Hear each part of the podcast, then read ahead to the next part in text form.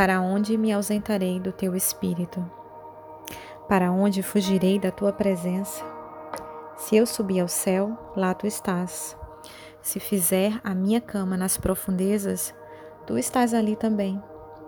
Se tomar as asas da alvorada, se habitar nas extremidades do mar, ainda ali a tua mão me guiará e a tua mão direita me sustentará. Salmo 139, versículos 7 ao 10. Ninguém pode fugir de ti, Senhor. Aleluia. E chamou Deus a Adão e disse-lhe: Onde estás? Queridas, essa foi a primeira pergunta que Deus faz ao homem após a queda. O Senhor não perguntou ao homem: Adão, o que tu fizeste? Adão, porque você pecou? Adão, eu já sei de tudo, eu já vi tudo. Não. A primeira pergunta que o Senhor faz o homem após ele pecar foi: Onde tu estás? Onde você está, Adão? O Senhor queria encontrar Adão. O Senhor estava disponível a fazer exatamente o que ele fazia todas as tardes: passear pelo jardim e se encontrar com o homem e a, e a mulher. Mas o homem, queridas, caído, ele tentava se esconder do seu Criador por causa da vergonha e do medo. E esses foram os primeiros sentimentos que o homem e sua mulher tiveram após pecar. Esses sentimentos fizeram Adão e Eva fugir da presença de Deus. Naquela tarde, Quantas vezes nós também tentamos fugir da presença de Deus por causa da vergonha e do medo? Sabe? Quando nós pecamos ou falhamos com o Senhor, esses sentimentos invadem o nosso coração. E a nossa reação muitas vezes é a mesma de Adão e Eva: correr da presença de Deus, quando deveríamos fazer o contrário, correr para a presença dele e receber o seu amor. Queridas, quantas de nós estamos tentando viver em esconderijos, fugitivas da presença do Senhor, devido às situações em que nos envolvemos, escolhas erradas que fizemos, que trazem sobre nós sentimentos de culpa, de vergonha e medo, que nos fazem nos sentir tão incapazes de se aproximar de Deus, indignas do seu amor. Mas Jeremias 23, 24 fala o seguinte: Pode alguém esconder-se em esconderijo sem que eu o veja? Diz o Senhor. Não sou eu que enche os céus e a terra? Diz o Senhor. Não há esconderijo tão secreto, minha amada, que o Senhor não nos possa, não nos possa achar. Queridas, antes de Adão confessar os seus o seu pecado, Deus já sabia o que ele tinha feito. Mas mesmo assim, o Senhor foi fazer o que ele sempre fazia toda tarde, como eu já falei para vocês. Ele foi ao encontro do homem para se relacionar com ele. Esse é o nosso Pai, um Pai que anseia se relacionar com os seus filhos sempre. Queridas, não há pecado tão grande que o sangue de Jesus não possa nos purificar.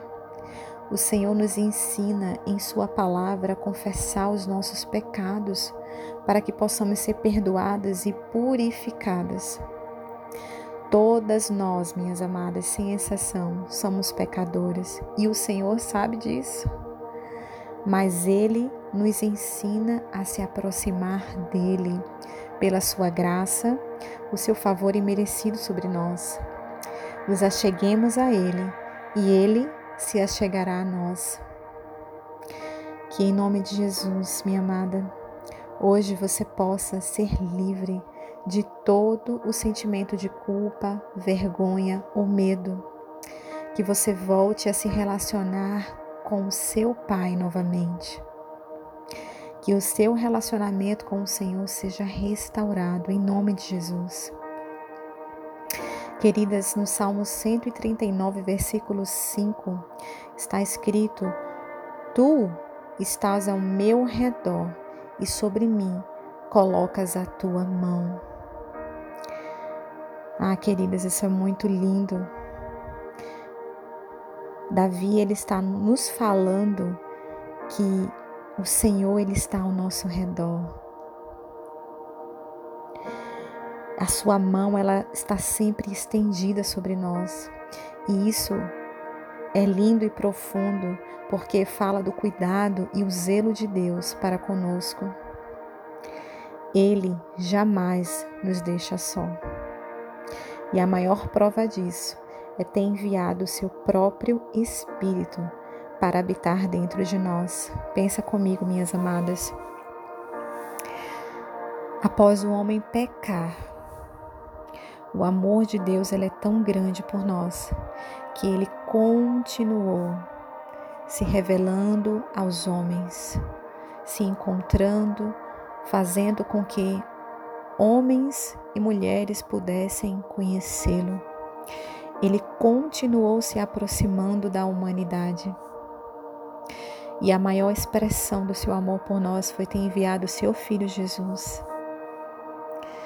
O próprio Deus encarnado veio ao mundo para se relacionar com a humanidade caída e para morrer por essa humanidade caída.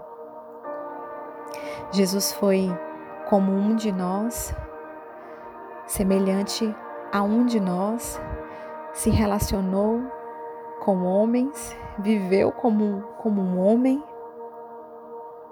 e morreu em nosso lugar. E morreu em nosso lugar. E a sua morte liberou um acesso pelo seu sangue nós temos acesso direto à presença do nosso Pai. Pelo seu sangue nós podemos ir até o nosso Pai. Não há mais véu, o véu foi rasgado e nós podemos ir, nós temos livre acesso ao Senhor.